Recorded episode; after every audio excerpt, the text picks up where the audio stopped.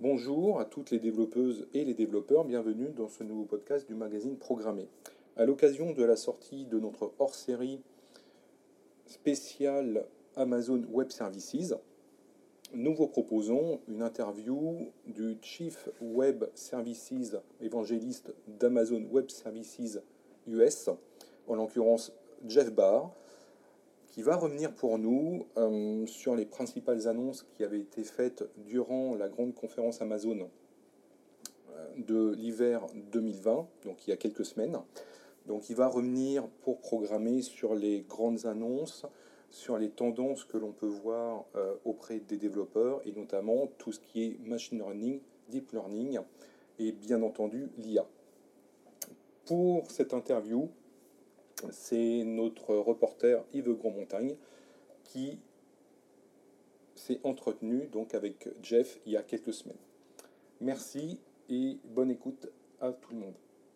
Um, my name is Jeff Barr, and my official title is Vice President and Chief Evangelist for AWS, Amazon Web Services.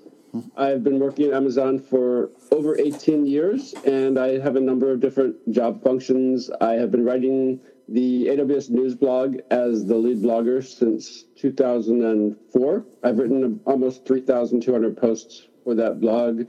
I spend a lot of time meeting with customers. I also do a, a fair amount of social media, and I record uh, update videos for our customers as well. So I'm you can think of me as a bridge between our development teams and customers where I, I, work with the teams, I listen to them, I learn from them, and then I, I share what I learn in, in various different hmm. medias and formats with our customers. Oh, okay. Uh, if you, agree, we'll begin with your uh, your uh, last uh, announcement uh, with uh, your event. what are the, the announcement or new features that will interest developers? Well, um, I think we, we, we certainly launched a lot of different um, new services and new features at, at, yesterday's event, which was the, the, the re:Invent keynote from our, our CEO, mm-hmm. Andy Jassy. Be, before we get into specifics, one, one of the things I, I think is really important to talk about is the fact that we, we really pride ourselves at Amazon in being customer driven. So from the, the biggest services to the smallest and most detailed features, those all originate with various kinds of connections with customers. So when you look at that just broad array of different things from the, the different instance types to database innovations to industrial IoT to serverless, everything that Andy was discussing, describing, each of these was was built in response to some some kind of initial customer request. So you, you can take that as kind of a picture of this is what the what the the tech world is is in need of and has been asking us for. A vision of uh, your your proposed services more than solutions or more solutions and services? Is it uh, because you have an important portfolio? And when we see your last announcement, for example, on AI, you announce uh, uh, your solution for special Monitron, for example, and some products like that. It's more solutions for integrating, integrating in development, or is it solutions for developers? It's it's going to be a, a combination of both. Where mm-hmm. there there are some some levels of services where where it's a set of programming interfaces, a set of APIs for developers. Uh, you look at the the various kinds of um, database services, for example, where there's APIs to create databases, to issue queries, uh, get various monitoring information, let's say. Uh, other things are going to be a little bit higher level mm-hmm. that are that are more more kind of plug and play, ready ready to go. Mm-hmm. So there, there, in in some cases, the same service might offer kind of a, a couple of different levels of access, and others it it's going to be varied depending on the particular kind of, of service. Mm-hmm. So, uh, my, me particularly, I, I, tend to focus more on things like the the um, the compute services, the database services, the storage services, and really, really happy to chat about any of those in, in particular depth if you'd like. Mm-hmm. Okay, and uh, just for uh, uh, to, to, to, understand on AI, um, artificial intelligence, also you integrate more and more machine learning today. And uh, is it on, on this, this vision in machine learning integrating in services for database and, and so on? Or can you offer today for developers uh, the, the basic platform to develop their solutions? Sure. So, so um, in in general, we, we like to refer you to our, our specialists when we're discussing machine learning and AI. What you can think about on the, the database side is you can think of every one of these different um, databases as effectively a, a source of of training data and reference mm-hmm. data, mm-hmm. ML services. So, before you, if you're going to build a new ML model, mm-hmm. you you need to if if you maybe you need to get some new insights about um, your your factory or your your customers. The the first thing you're going to do is you need to say, well, I, I need to have some training data, which which and you're going to take that training data. You're going to need to be, to store that in a database and then be able to to route that over to your your machine learning training. Mm-hmm. If can we speak on uh, more on languages? And uh, for example, like you know, developers are interested by Python, Python. By uh, I'm sorry for my my English, and uh, and on on the the infrastructure part, uh, like you know, they are interested on GPU and uh, CUDA optimization and so on. Uh, what is your strategy on that? Sure. So it, it, our strategy is that we are not going to favor any particular language over mm-hmm. another, and to the greatest extent possible, we're going to give let developers use whatever programming language and programming environment they're most comfortable with. So we our, our APIs are effectively independent of any particular programming language, mm-hmm. and then we we we make freely available software development kits SDKs for a lot of different languages. So uh, in, in general, you'll find SDKs for Python, for Go, mm-hmm. for um, Java, for .NET, mm-hmm. and, um, and, and we we pay a lot of attention to the, the the various surveys, the trends, the customer requests to really understand which different languages that we need to prioritize. Mm-hmm. mm-hmm. Okay, but the uh, and, and, that, that trend will change over time. Way, way, way back at the beginning of my career at AWS, the, the most popular languages for doing web services were actually it, it, was actually a lot of PHP and some Python. Mm-hmm. And PHP is not not as popular now as it was was ten years ago. Mm-hmm. But we, we we just continue to to make sure that we listen to developers and provide them with the support that they ask mm-hmm. us for. Hmm.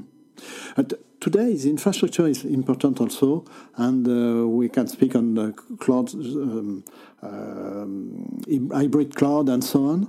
And uh, one of the problems in that is uh, to, to manage those uh, infrastructures.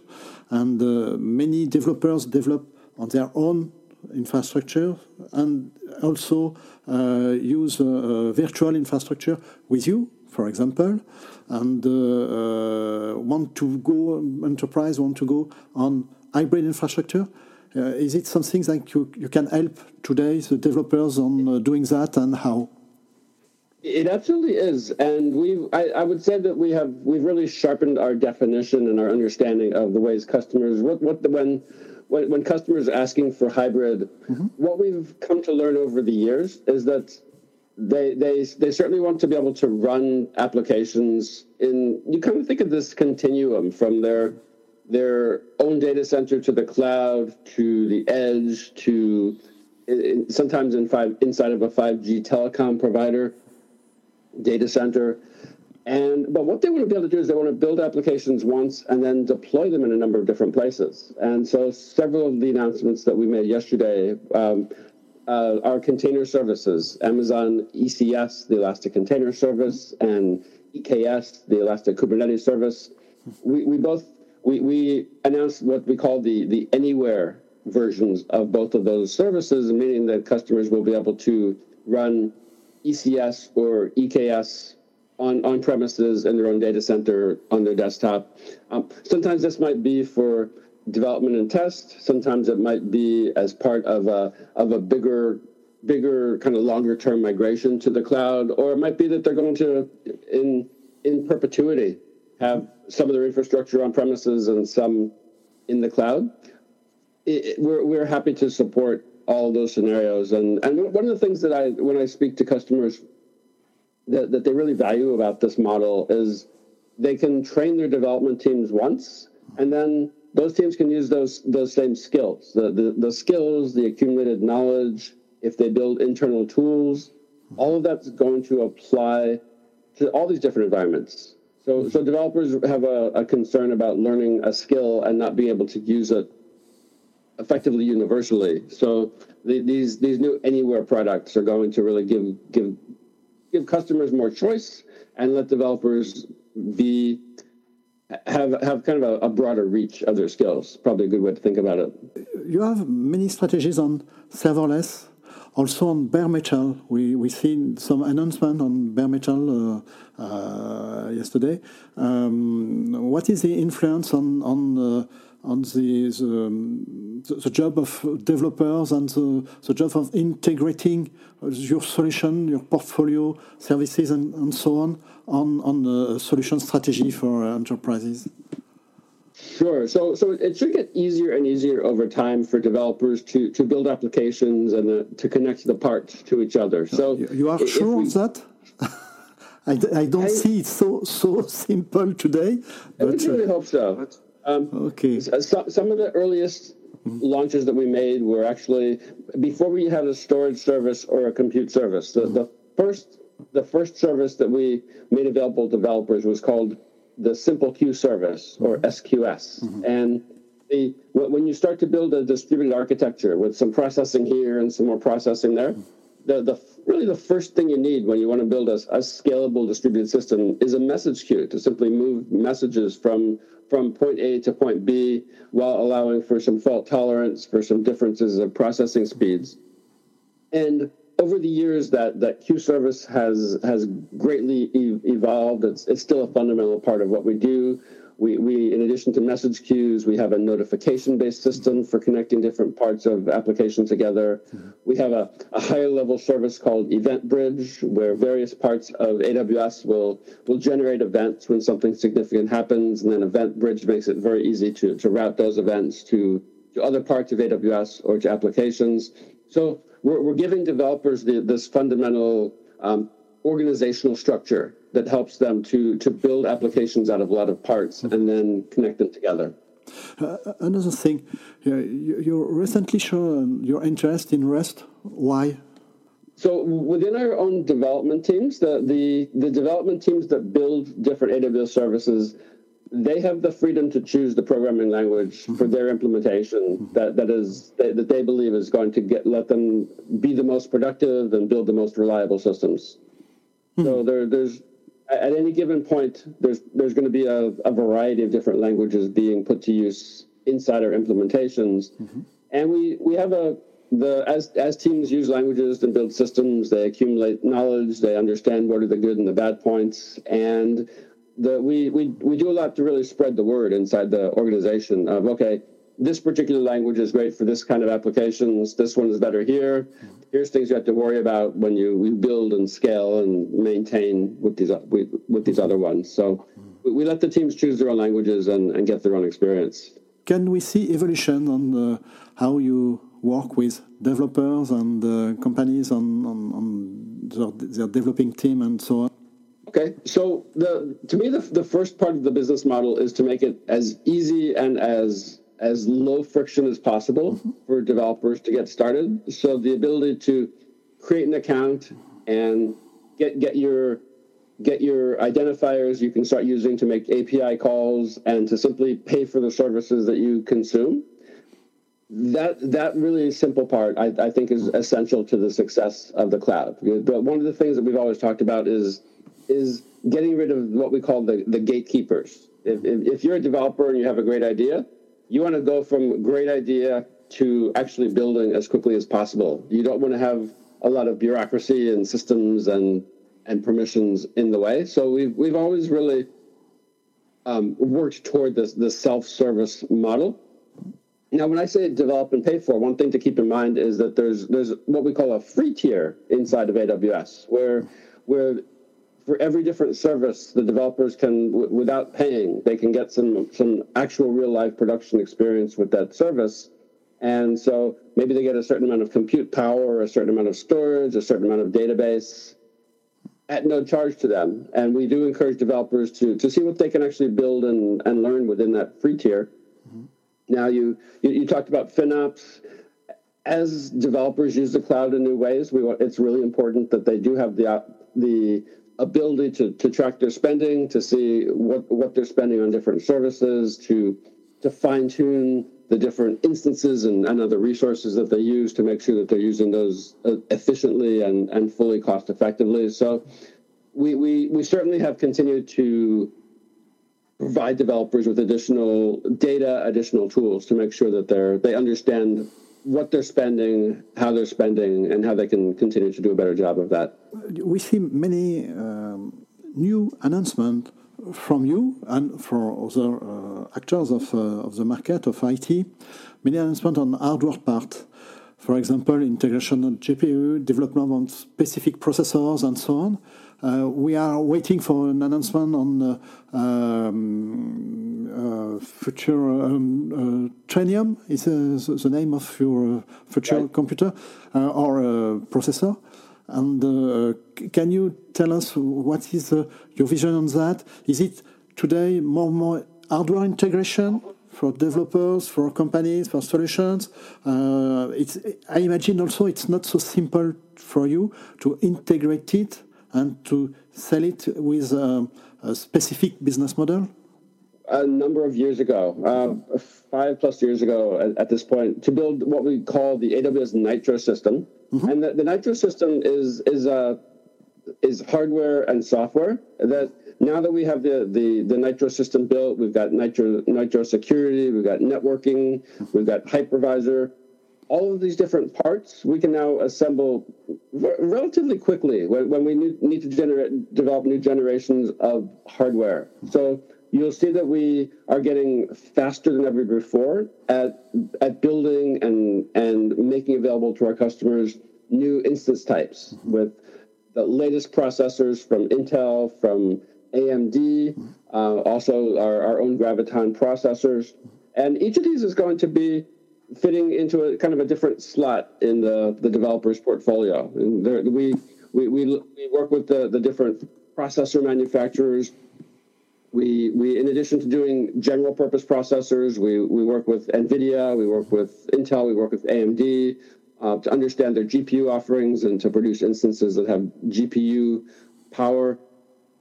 We, we, we're constantly kind of pushing the, pushing the, the um, pushing the edge as far as the amount of power, the amount of, of memory.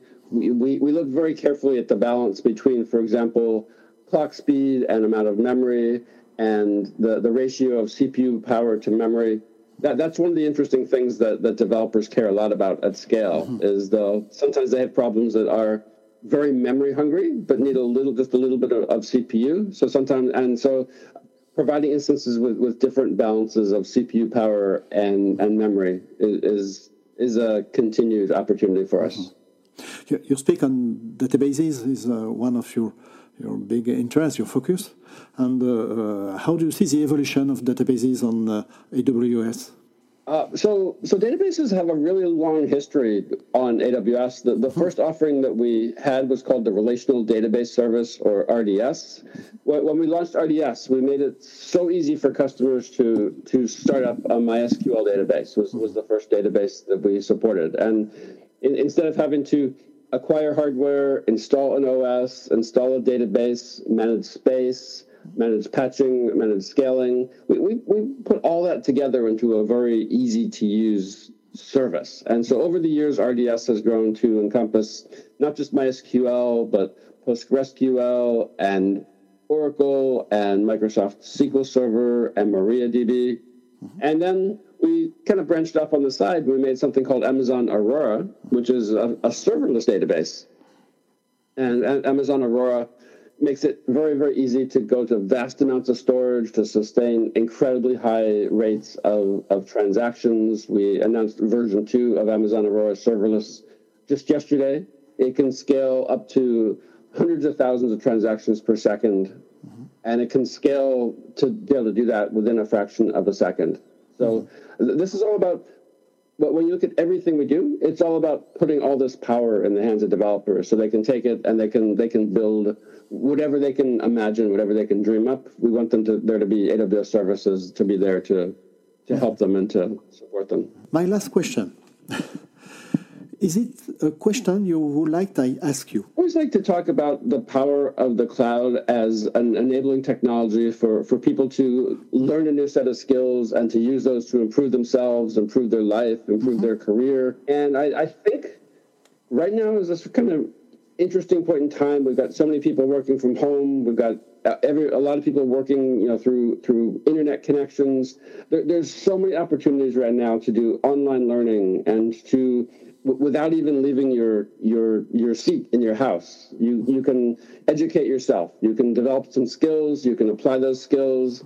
You've got this. I, I think a wonderful opportunity right now to to learn online and to, to get those skills put together, make a name for yourself, get get a better job, perhaps. So I, I think this is something that I always encourage people to to focus on. Mm-hmm. Okay, thank you.